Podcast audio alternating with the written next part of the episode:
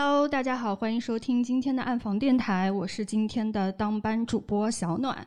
嗯，这期节目还蛮特别的，就对我来说是第一次独立主持啊。因为之前如果听过我们节目的朋友会发现，基本上都是嗯三个人在呃暗房里面和大家聊。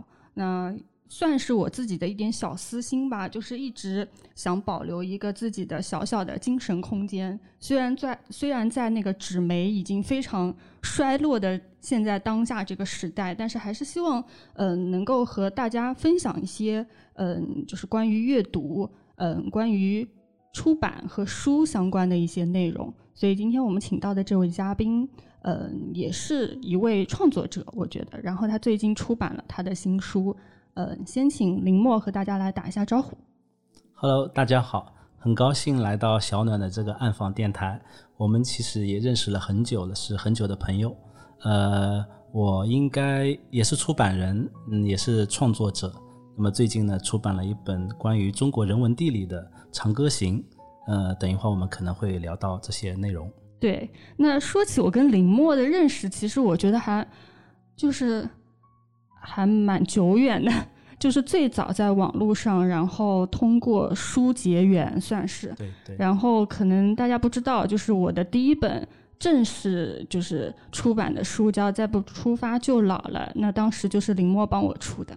所以也算是伯乐这样子，就一直很感谢他，嗯，所以嗯，但那个时候其实他就一直在有从事跟出版相关的一些工作，然后自己同时也会写写文字，然后包括摄影拍照，呃，从去年好像是出了你的第一本书，对，去年上半年出了关于国外旅行的《世界尽头不如你在心头》，嗯嗯嗯，那么今年这本是国内的，有点像姊妹篇一样的，嗯，对。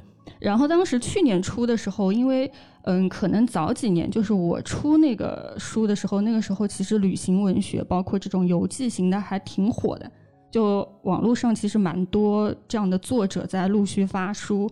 但是到现在，其实我们可以看到这个呃。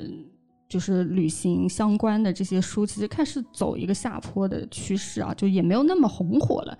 嗯，所以他去年出的时候，我一开始很惊讶，我说哇，现在还在坚持写旅行这样子。嗯，你是怎么样出于一个初衷，说想把自己这些年的一些个旅行经历写写出来，然后作为书来出版？呃，其实我写的时候没有考虑过出版，就是嗯呃，因为。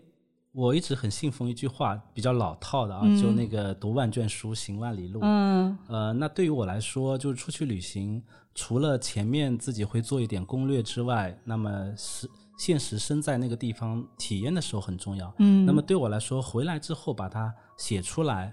整理照片这个过程其实也是一个学习的过程，因为你以防里其中会写错东西，所以你会去查证一些资料。嗯，那这个过程其实对于你前期的构思和真正的旅行的是一个总结跟汇总。对。那么，所以我自己是养成了一个习惯，出去玩我会把它回来之后还是会写。对，嗯，然后发在这个博客啊、豆瓣啊。嗯。那么出版呢，是因为呃，也是在豆瓣上，就是当时。大概有三年前了吧，非常巧，就是前后两天，有三家出版社正好找到我，所以当时。呃，四川人民出版社的编辑就是，好像就在一个星期之内就把合同什么一下都全部给我了，就非常快速就决定了。对，所以我就想，反正也放着也是放着，那么正好有缘分。那他之前是看过你在豆瓣上写的一些东西，包括照片。之前一直在看我的游记，所以他觉得比较适合出版。嗯，那么就就这么出了。其实很多事情是水到渠成的。那其实跟我当时也差不多，我觉得啊，有点有点就就是我那个时候是写博客嘛，那其实像。像那个豆瓣，包括就是最早我们开始发的一些渠道嘛，那像现在还会有公众号这样的形式啊，那之前其实也没有，最早就是在博客，后来才慢慢微博、微信这些开始兴起了嘛。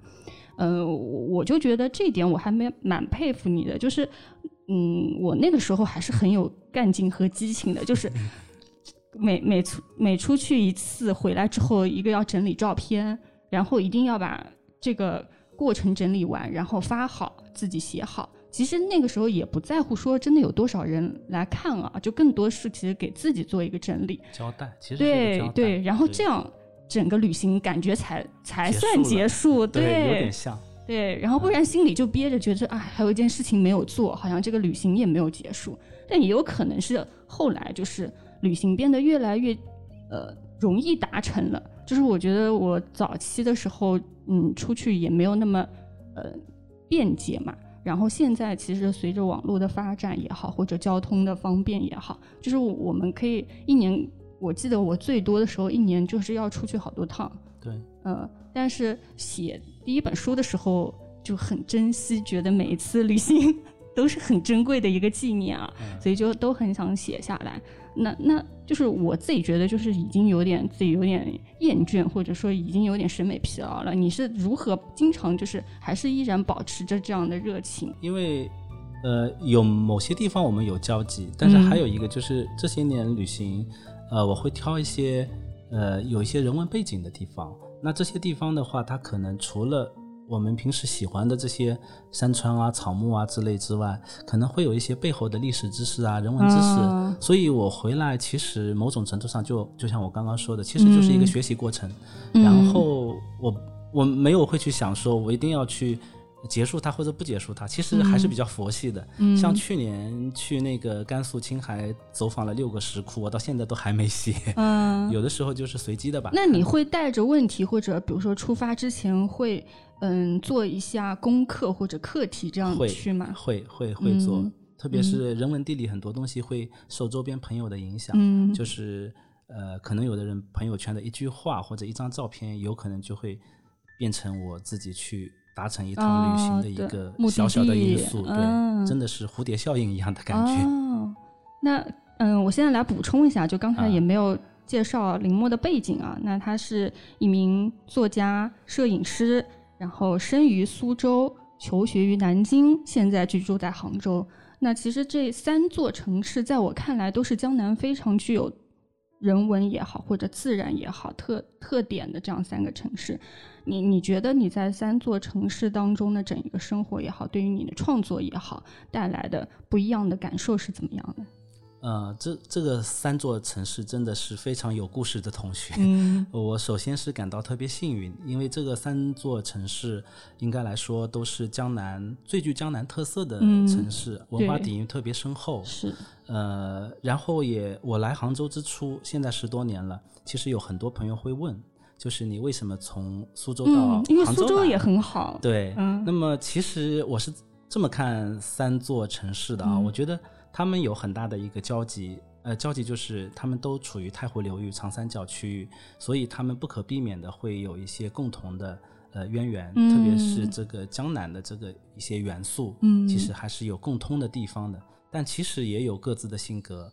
呃，先说我现在生活的杭州吧。嗯，对，我觉得你在杭州现在有多少年了？十四年了。嗯啊，我觉得它是一个有点像个大众情人一样的，就是外来的游客或者到这边来，首先肯定大部分会去西湖或者钱塘江区域嘛。就是西湖是这样一个地方，你一看就会喜欢上的地方。嗯，它既有那个山川湖海。对。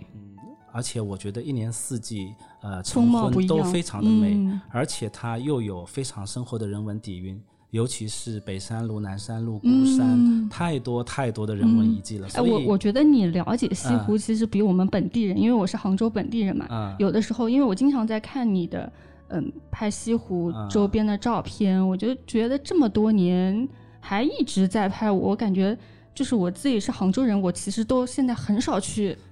我有个过程，就是我刚来杭州的时候，其实，呃，有一点点就是一下就喜欢上，然后头一两年去的特别多，但中间这个过程跟你们本地人很像。就是去的特别少，嗯，但是最近这个两年真的去的特别多，嗯，尤其是去年疫情以来，疫情以前就不出去了，但是那个时候杭州西湖人也特别少，嗯，那我就一次次的去，真的体会到它有点像古代诗词里的那种味道，重新发现了它的一些对，所以我这一个月。一个月三月份马上结束了，我很频繁的去，好像两三天就去一次。对，我看你一直在拍照。对，然后我再继续说城市的印象啊，那个当然杭州也有不足，我觉得啊，我觉得它呃西湖啊、西溪、钱塘江这些特别好，然后山水跟城市结合也特别好，但是城市的本身的这个呃市中心啊这种什么，我感觉它还是比较缺少一种自己的特色。对。还有就是杭州的交通特别差。是的，是的，呃，然后接着说南京，嗯。南京是我一座，哎呀，怎么说呢？就是我特别感怀。说起南京，就是嗯你是在南京读的我南京读的本科跟研究啊生，待了七年。你读书是学的是什么专业呢？中文专业，哦，那还是相关的本。科跟研究生都是中文。嗯然后那个七年是一个人最美好的时光，嗯，就是二十多岁嘛，二十岁到二十八岁，我就在南京。对，然后南京这座城市，我觉得它特别大气，因为前朝首都嘛，嗯。呃，民国的这个特色也很浓，嗯。然后它也有这个紫金山、玄武湖这样的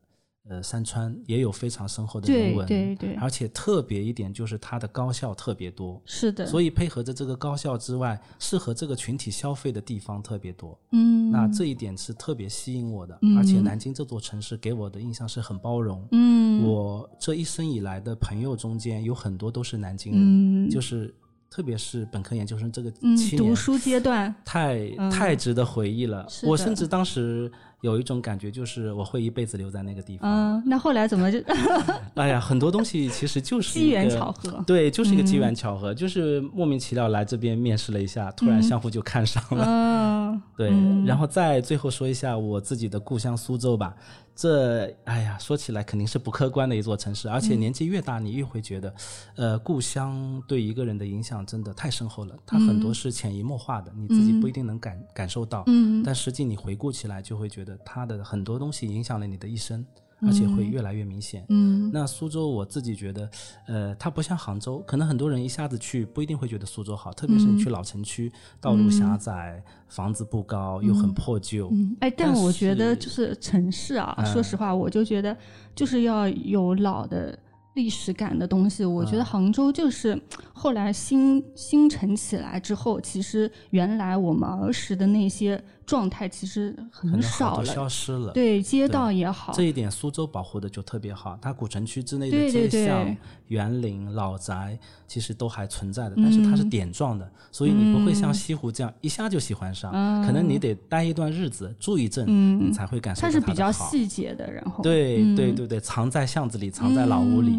还有就是苏州的新城建设特别好，尤其是那个金鸡湖一圈、诚品书店、苏州中心那一圈。嗯如果你去那里，也应该是现代化的一面，也会一下子喜欢。所以苏州，我觉得是一个双面绣一样的城市。嗯，对苏州，我记得我最早去的时候是因为看园林嘛，嗯就是呃，苏州的那个园林其实非常有名，然后当时就是、呃嗯，但我觉得还蛮好吃的，食物上啊，是吗？对，这个看人，有些人不喜欢甜，嗯、喜欢的就会很喜欢，不喜欢都会很不喜欢。对，然后因为其实有一些口味跟杭州还是有点像的，杭州其实也会用甜嘛，对然后所以我当时去苏州的时候，我就觉得东西很好吃，然后风景很美，但它的园林其实跟杭州还是不一样，不一样。对，就是它还是会，嗯、因为我们从小在杭州看的嗯那些亭台水榭啊什么，其实就有一点审美疲劳了，自己也嗯不是特别的去关注这些东西，因为你自己在这个环境里，其实有的时候你自己反而会忽略掉这些嘛。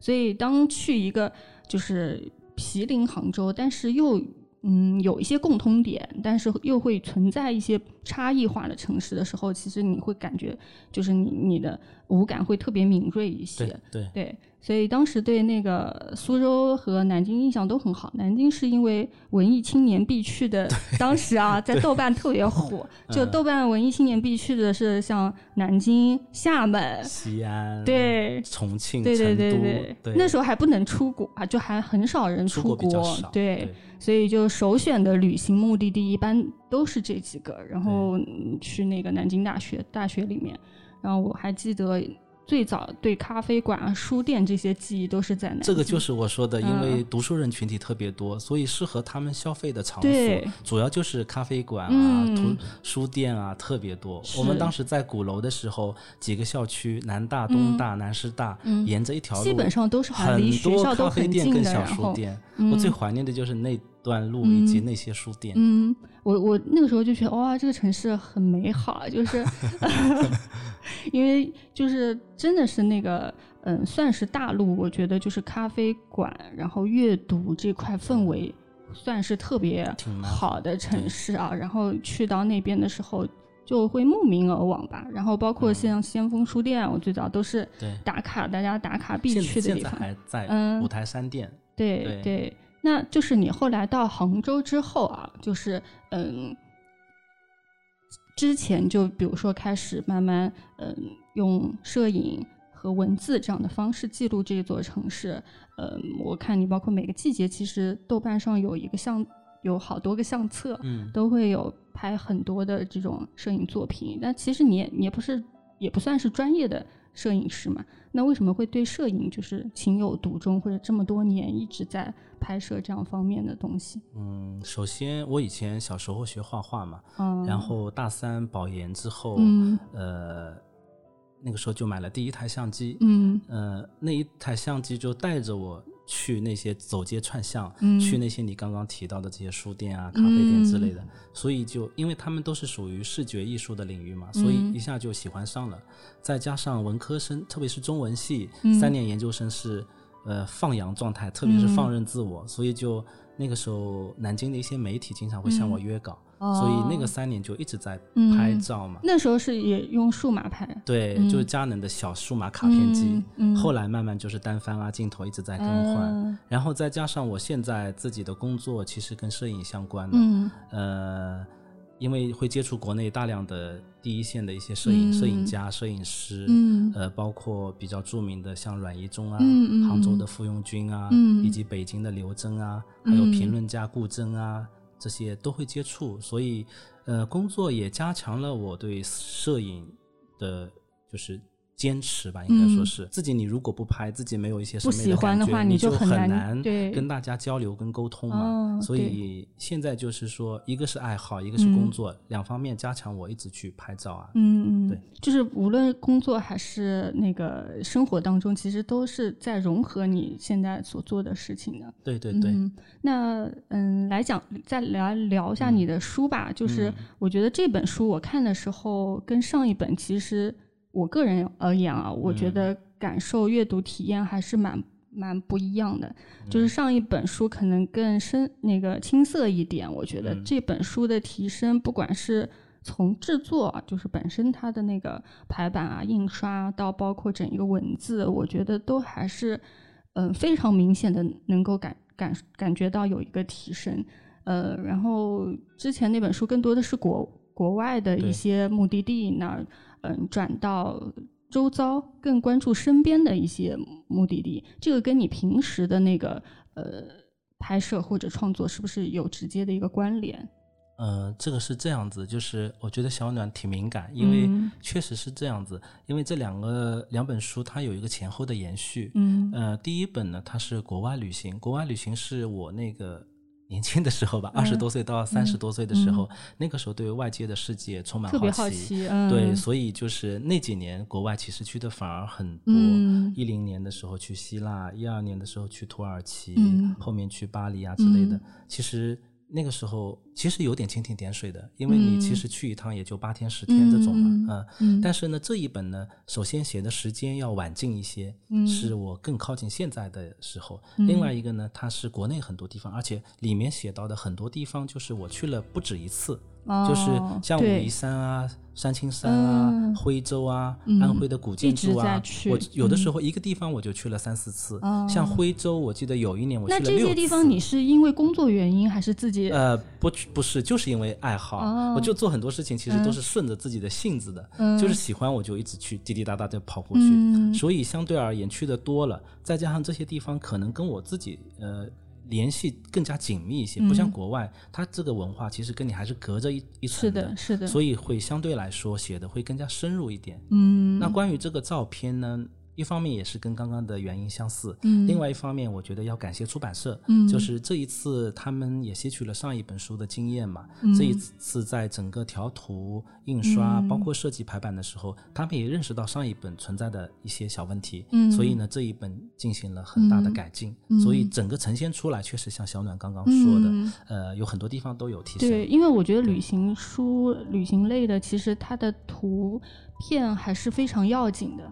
虽然说不一定是图片量非常大，但是它跟图文的一个结合，包括对应。我记得我那本书做的时候，就是图文对应，就基本上每每一篇都要检查。嗯然后包括有时候我们在手机或者电脑上看的图片的效果，和真的用纸质完印出来，其实还是差别挺大的。而且就不同纸张的印刷完全不一样，表现屏幕上看更，对，差别太大太大了。对，嗯然后屏幕上包括看到的有些细节，然后印出来其实未必能够达到。嗯然后如果是纯文字类的书和有图片的这样这样的书，其实纸张的选择也好，我觉得就排版也好，其实还是都蛮蛮有讲究的。这本书当中，就还有没有什么觉得还是没有达到你的预期，或者说小遗憾的地方？呃，那肯定也有，呃，因为首先是一个容量的问题，因为出版社它肯定要考虑到一些成本啊、定价啊、销售之类的。那么现在其实这本书应该说是不全是我这些年旅行的汇总吧，其实有很多地方没有放进去，嗯。呃，特别是照片这一类，嗯。因为容量有限制嘛，呃，有很多，当然我自己最心仪的一些地方，我刚刚提到的啊，嗯。呃，惠州啊、山西啊几个地方呢也都在了，应该说是能够体现我这些年国内人文地理的一些大、嗯大概了，但实际上还是不全的，这是一。个。嗯就说明你存存货其实还有很多。对我刚刚也说了，其实太多太多了。其实、嗯呃，包括我当时自驾三幺八的，其实也没放进去。嗯然后这一次去那个敦煌啊、青海啊、这些走六个石窟的没有放进去。嗯然后去那个恩施大山里徒步的也都都没放进去。其实还有很多很多。嗯然后另外一大块就是国内很多城市，嗯我都没写。呃，嗯去过的像厦门啊，嗯呃泉呃泉州这一次放进去了，像成都啊，嗯什么北京啊这些，其实所有的城市我几乎都没放进去。我我觉得你跑的地方也还算，就是国内也还算挺多的，感感觉啊、你一这几年。国内跑的挺多的，嗯因为我出国现在受到限制，所以现在原因点点点。对对对对，嗯，那就是你你觉得国内的，嗯，你你比如说很多一去再去的地方啊，嗯，你你通常是比如说一个人自己去呢，还是说会邀三五好友就旅行形式上？呃都有都有，像近的我自己一个人自驾也会去，嗯还有就是跟家人去，嗯还有就是有一帮驴友，呃，特别我们有个小团队、嗯五六个人，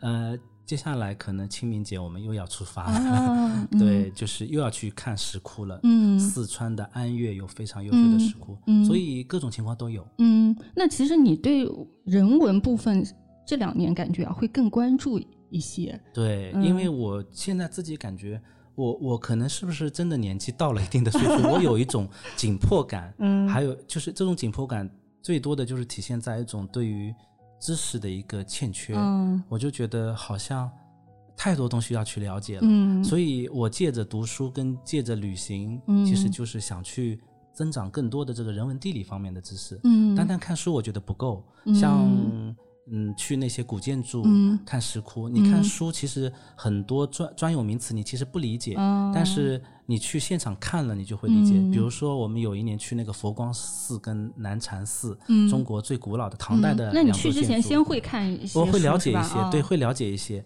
然后看的时候，你就会啊，这个就是斗拱啊，这个就是脊兽，这个就是什么，就真的是其实是一个学习的过程。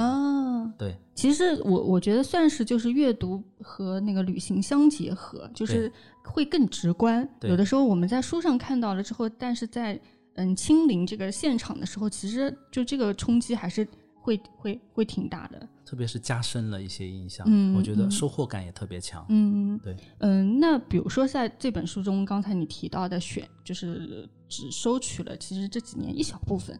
那当时在嗯编辑编的时候，或者你自己的意图上，就是嗯现在选的这些地方，为什么就是最后入书的是这这些地方？嗯、这个就是大家相互沟通的一个过程嘛。呃，首先保留就是我觉得最最值得的部分，因为我们有一个类似于宣传语或副标题叫“中国人文地理”，那首先就是要紧扣这一个人文地理的这样一个概念。嗯。但是如果一本书全是讲这些，我我这两年特别感兴趣的古建筑、哦。或者讲石窟，嗯。那其实我觉得大众接受度也会有影响。所以里面呢，适当放入了一些，比如说像新疆啊、呃、嗯。喀纳斯啊、嗯。泸沽湖啊这些特别美的地方，嗯。也放入了一些。嗯。因为大家喜欢看，也喜欢看。对，然后呢，所以做了一个适当的归类。那这个因为编辑其其实其中起了不小的作用，嗯他会帮我做一些梳理啊之类的。因为我自己写其实是漫无目的的，你这个书是之前就定好一个主题，然后去写的，还是把你平时记录下的一些东西？嗯，中间有一个慢慢慢慢清晰的概念，嗯。就是一开始先开始先写一些，一开始其实是不瞒你说，这个两本书的所有的东西，我是一股脑儿给出版社的。呃其实最初是想签一本书的，哦。出版社看到我容量这么多，对呃他觉得不够，那么出版社的编辑就说你不如分成两本。嗯。那么两本之后呢，第二本是国内先是定的，哦。后来国内之后发现还是很多，嗯。那么他就说我们不如就找一个这几年大家都很关注的叫人文地理，嗯。那么慢慢有个清晰的过程，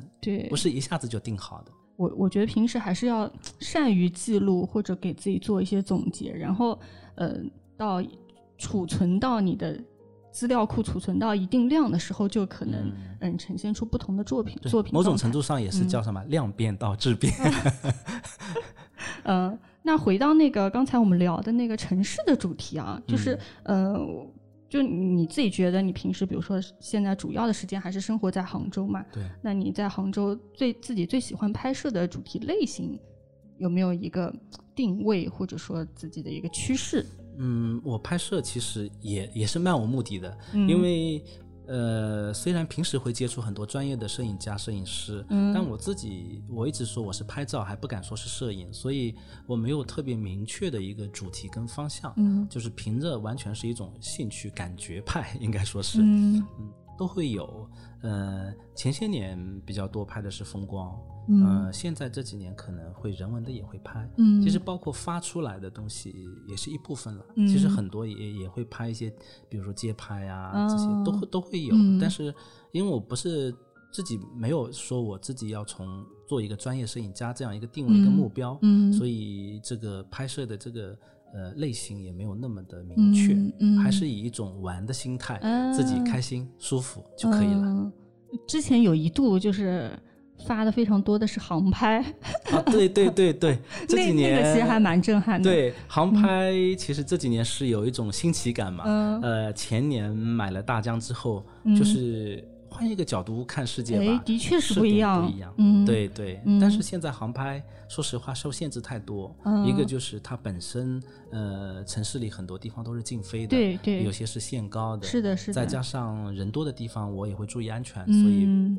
再加上航拍器的它自己这个色彩控制啊、镜头，所以限制还是比较多。嗯那么目前主要是一个换一个视角吧。嗯，对，嗯，我们之前也是啊，就是去年吧，就我们工作室也有小伙伴买了买了一个航拍。其实我最早时候就很想，就有有一度啊，因为经常看到大疆推新 新机型最近嘛，又有一个新的，对像穿越机一样。对对对，然后就其实更新迭代也非常非常快就喜欢摄影的人，因为平时看太多了，现在就是我觉得有点图片爆炸了，就信息量太大。我们网络上看到，所以当时航拍器出来的时候，好像又拓宽了我们对摄影的一个边界或者定义啊。终于把那个飞行器飞到我们那个工作室顶上，从顶上看一下我们工作室。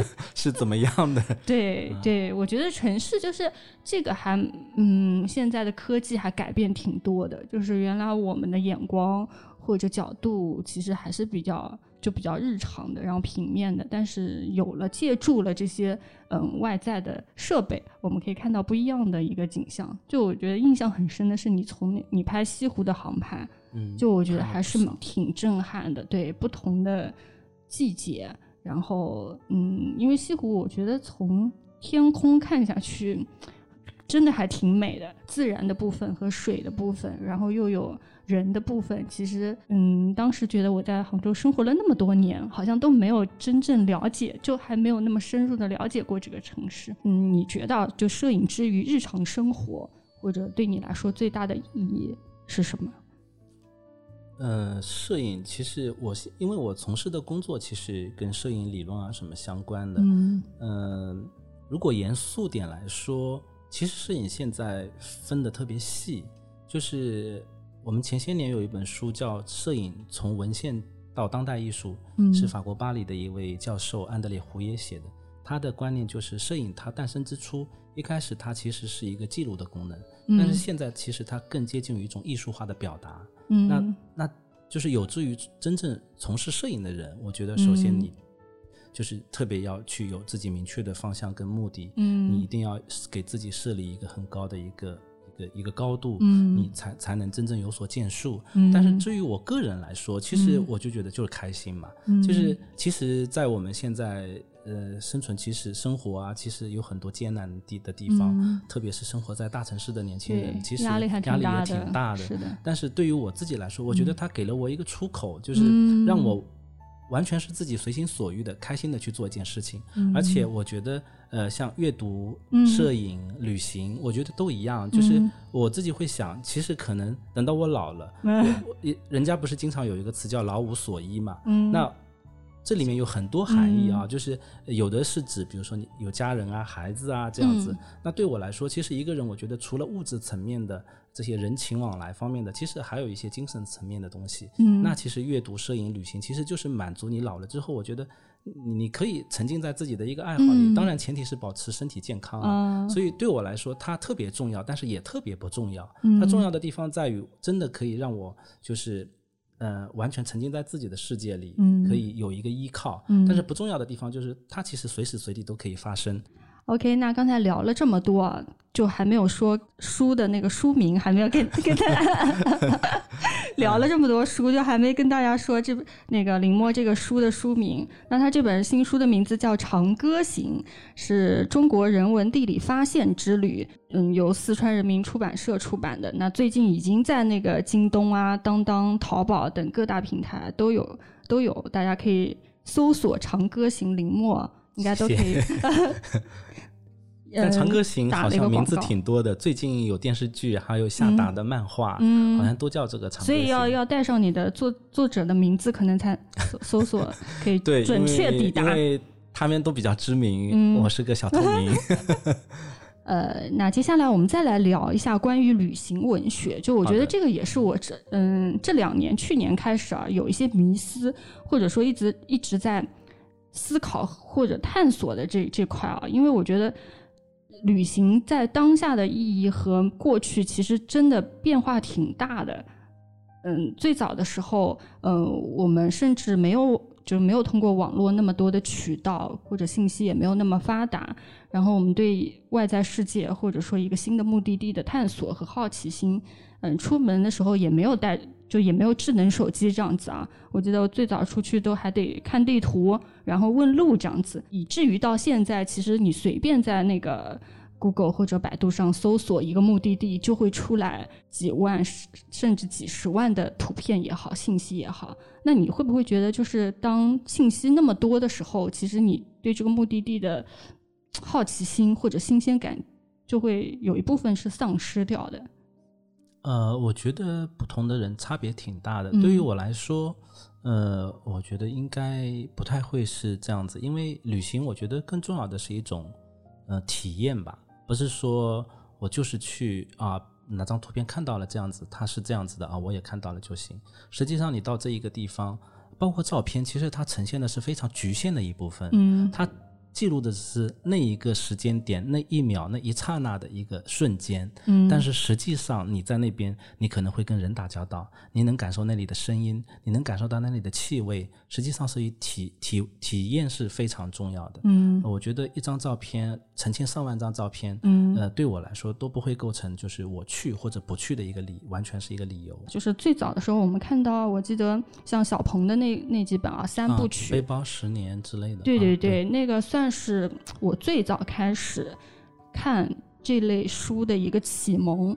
然后还有包括像那个张小燕有本叫《走吧，张小燕》这样子啊，就是走走出去的那个状态。那后来有很多像辞职旅行，包括那个去新西兰打工旅行，其实都是在当时非常爆款呃应该说对。非常红的一些话题。那现在其实都是处于这样一个示威的一个状态，呃，所以你你自己觉得啊，因为你本身也是从事出版行业的嘛，那你自己觉得接下去的，嗯，如果对这方面还是有兴趣或者想要探索的一些朋友，他们的写作应该着力于哪个方向？呃，我我觉得是这样子，就是还是我经常提到的，就是怎么舒服怎么来。其实，嗯，不要抱着一种特别明确的目的，就是我写作是为了出版，嗯或或者我写作是为了卖的特别好，嗯就是平常心对待它吧。就是有的人他可能旅行是一种休闲，完全是享受的那个状态，甚至连文字也不记，照片也不拍。嗯那有些人他喜欢写，喜欢拍，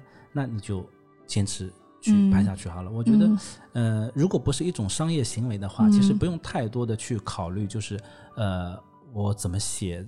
才受欢迎，嗯我我我怎么样？对我怎么样才能最后能出版？嗯我觉得不要太去迎合吧，嗯因为本身旅行就是让自己开心的事情你为了去迎合而去扭曲自己最初的一个想法跟嗯初衷，嗯我觉得没有什么大的必要。现在似乎功利性会更强一些，包括大家呃去对，现在很多打卡也好，对，打卡是为了了点拍击率照，甚至很多 A P P 上有很多人会盗用人家的照片跟嗯文字，完全就是为了博眼球。对，嗯，其实我觉得很容易被揭穿，然后要拍同款这样子，对，没什么意义跟价值。嗯嗯当然同款可以拍啊，你开心就好嘛。嗯嗯嗯嗯，你你现在自己还会在阅读，比如说像旅行类的文学啊，或者这方面的书书籍吗？嗯，看的比较少。嗯我这几年看的很多的是历史跟美术类的，嗯会看的比较多。嗯包括我自己专业背景的文学也看的比较少。嗯那个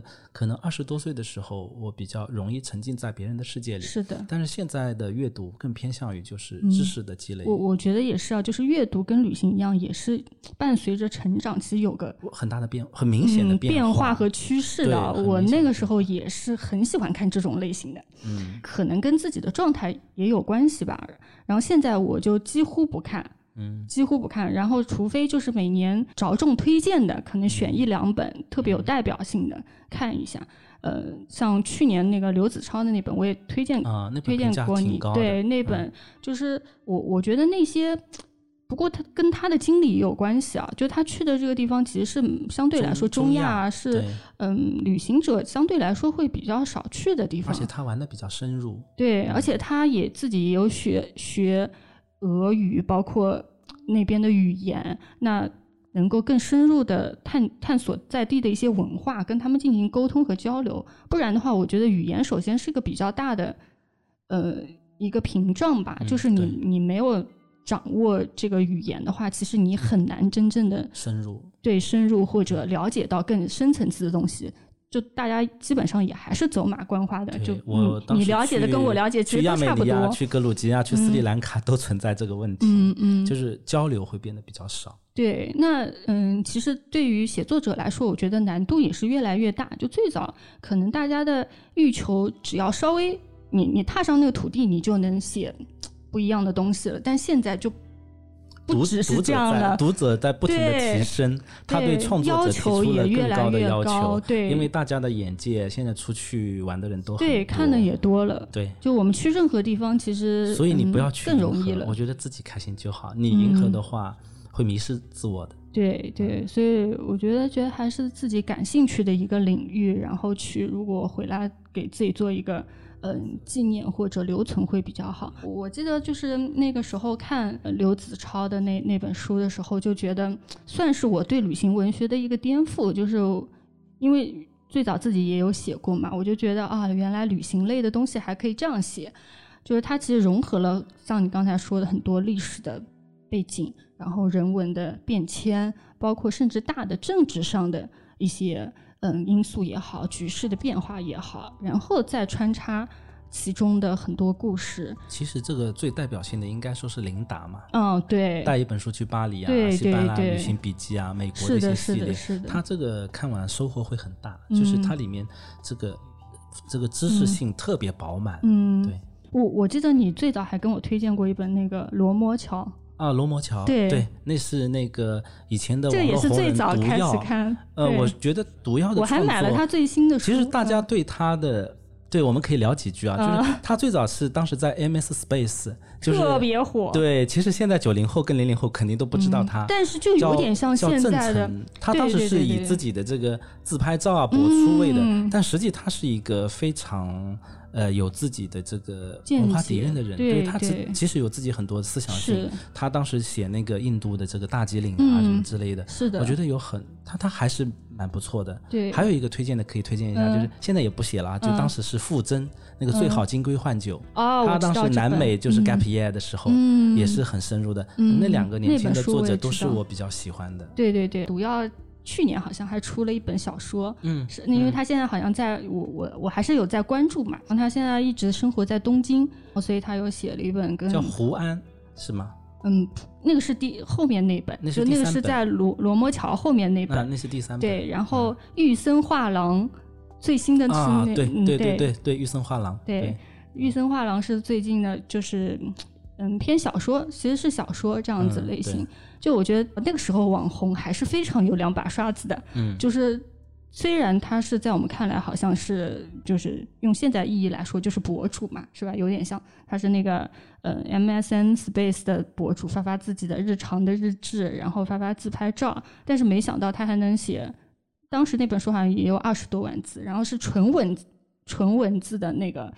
嗯，书，而且那个书的印象非常深的是，因为它没有任何的装帧，嗯，非常简单。就非常素的一本书，然后封面上就三个字，对所以完全是干货满满，就完全靠才华撑起了。对对对，那个算是我对就是旅行文学嗯最早还蛮喜欢的一本书，然后也是林墨推荐给我的，然后当时嗯当时有去看的。那现在就是我觉得就这样的作者好像越来也越来越少了，大家写这方面东还有一个，可能就是，嗯。我觉得现在是个平行世界，就是有可能我们跟他们分隔在不同的空间，因为现在的整个的大数据算法，其实越来越把你自己推向你自己所感兴趣的领域。嗯，其实有些地方，年轻人其实零零后啊、九零后啊，我接触一些啊，有很多真的很厉害，嗯。包包括拍照啊什么的。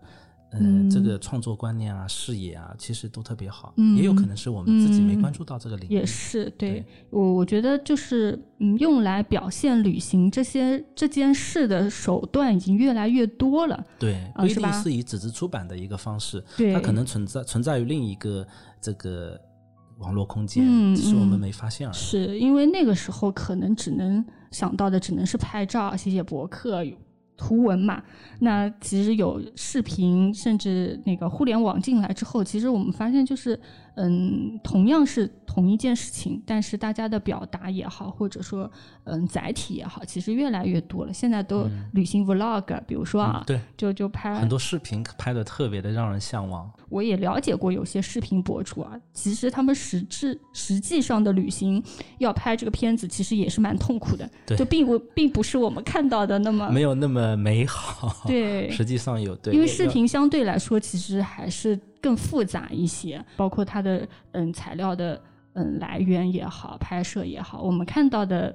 镜头前的或者说呈现出来的视频是美美的，但是其实拍摄挺复杂的，然后包括镜头重，在体验嘛。别人的嗯照片、别人的文字、别人的视频，其实都是呈现的某一面。对对，呃，所以也是，就是我觉得现在旅行就你不要想太多，你为了呈现怎么样一个状态，就自己享受旅行本身这件事的呃美好。对嗯，对，最后那个林墨再给自己的书，再推广一下，对？是的，呃，我也没没想，就是怎么说呢？我觉得，呃，你如果想更多的了解一些国内的一些人文景点，呃，也许它可以给你一个抛砖引玉的作用。嗯呃，未必是写的非常的有多好，拍的有多好，嗯，但实际上可能不同的角度提对供，给你提供一点点兴趣，给你提供一点点信息，那其实它的作用也就达到了。嗯嗯，希望大家喜欢吧。嗯可以去豆瓣，嗯可以去京东、当当、嗯淘宝。那现在这个书有电子版吗？目前没有嗯签网络都签，这个嗯合同当时都签的，嗯但是目前出版社还没有推出，哦包括上一本也没有是吧？目前都是嗯纸质版。嗯，对。哎，那顺便我们再补一句，你觉得那个电子书阅读和纸质书阅读，你自己啊，在心里面会有怎么样的一个取舍，或者有没有什么偏好呃？？我大概十年前，好像好多人就会问我这个问题，因哎为我正好从事这个工作嘛。对，我当时就说，其实纸质书它面对的竞争对手不是电子书，嗯它面对的是手机这块屏幕。嗯呃，如果单就电子书跟纸质书来讲，我觉得电子书不会取代纸质书。嗯呃，那个它的阅读体验完全是不一样的。嗯，就当然这也是一家之言啊。就我个人来说，我读完的电子书十本都不超过，但是纸哎质书一年就要读很多。嗯所以我觉得差别还是挺大的，而且从我们这个行业来讲，嗯不管是全全球范围内还是国内，其嗯实电子书占的份额都还是远远小于纸质书的。而且嗯这几年，呃，纸质书其实还是呈一个缓慢的一个上升的一个态势，哦反而是电子。电子书，呃，有多少年都是叫什么电子书元年？电子书元年，从好像一二年也叫过，一五一六年又叫过，其实并没有。嗯呃我觉得不是你替代我，我替代你的问题，可能以后是一个长期共存的问题。嗯嗯，我就我自己啊，之前就是我是非常排斥电子书的，就有一度是非常排斥的，所以我一直都还是读纸质书，而且要买纸质书。我也是直直到后来，就是我觉得我也要吸收一下新鲜的一些事物嘛，所以我后来就买了一个 Kindle，下了几本书来读。就像你说的，就是就目前好像也就读完了一本。后来其实嗯装了、装是可以装很多本，因为它一个书就比较便捷，它可以装几百本书在里面啊。对对，就不知道为什么，就是你纸质书我读翻下去一页一页，嗯，甚至最后把它读完的时候，那个成就感和喜悦感好像还是没有，就是嗯我插一句啊。我我觉得嗯有点像旅行本身一样。嗯为什么？就是我刚刚说了，就是旅行它其实不只是个光影、照片、文字，嗯实际上它是有气味的、有声音的。嗯那纸质书跟电子书的区别一样的道理。嗯纸质书它有完全不同的装帧方式，嗯它有不同的纸张，它不同的印刷，其实这些对你的阅读都会构成不同的体验。是的，而且是润物细无声的，你自己可能一开始也没意识到，但是你拿一个嗯电子书和纸质书拿着的感觉就是不一样，册，我可能是要用纸张非常精良的，印刷要非常精美的，就那种愉悦感呈现。出来的效果就特别好。我纸质的，我可能就是不要反光的，对我可能就是这种摸摸着那个手感特别舒服的。所以纸质书它其实是千差万别的，给你的体验是特别立体跟丰富的。嗯，而且就是我不知道其他人怎么样，就是我阅读，就是我觉得还是很享受那个读完一本书的那个状态啊。合上一页的时候，对，就因为现在有时候会会强迫自己。嗯，做一些深度阅读，因为我觉得这个还蛮关键的。嗯，有一阵子就是可能也是工作原因，就是会比较忙碌，然后就很少翻开书来读，就会发现自己的专注力和阅读能力迅速减退。可能年纪大了也也会有影响，这个是非常明显可以感觉到的。所以我觉得就是一定要保持在一个不能说每天吧，就是定期翻一翻、读一读，你就是保持自己的这个阅读量和阅读能力。因为看手机屏幕那种碎片化的阅读，完全不一样。读书的那个状态，这个我的这个情绪跟心态是特别舒服的，对对就特别享受，对。完全不一样。那你会就是嗯，比如说选择方向上，比如说有些书是比较难读的，说实话，嗯就要啃的。甚至我有很多书就永远没有看完，在我的豆瓣嗯我我在读我现在列表现在那方面读还有的少了。几百本。其实读读研的三年，我会看那些，因为我学的是文艺美学，就当时嗯要学很多西方的这些美学啊、哲学啊这些东西，嗯那个东西特别难读。嗯呃，那个三年是有点痛苦的，但是现在我读的还是自己就特别愉悦的那种，嗯有获得感，有读的顺畅的那种感觉。嗯呃，可能艰深的会读的比较少，哦我这嗯不用为难自己吧。嗯嗯嗯，我觉得就是还是要保持阅读状态吧，但是就这个东西也不强求，因人而异。那有的人喜欢读，他可以继续保持；那有的人就是不爱看书，那我觉得也无所谓。因为其实虽然说好像现代人都说当代人缺乏阅读，但是我觉得因为有了手机和互联网这个东西，其实阅读又是无处不在的。我觉得当下是阅读频率也好，或者说眼球经济也好，最发达的一个状态，就是你无时无刻其实都不都在阅读，只要你打开，嗯，你的手机屏幕或者电脑屏幕，其实你都在进行某种程度上说的一种阅读。谢谢林墨今天来到我们的节目当中。最后就是大家可以去，嗯，对这本书有兴趣的话，可以去搜索一下，然后购买这本书。还是希望能够真正的把书捧在手里面，然后去阅读，嗯，看一下他拍的照片、写的文字，感受一下他去过的地方。好，那最后跟大家说再见，拜拜。嗯，拜拜，再见。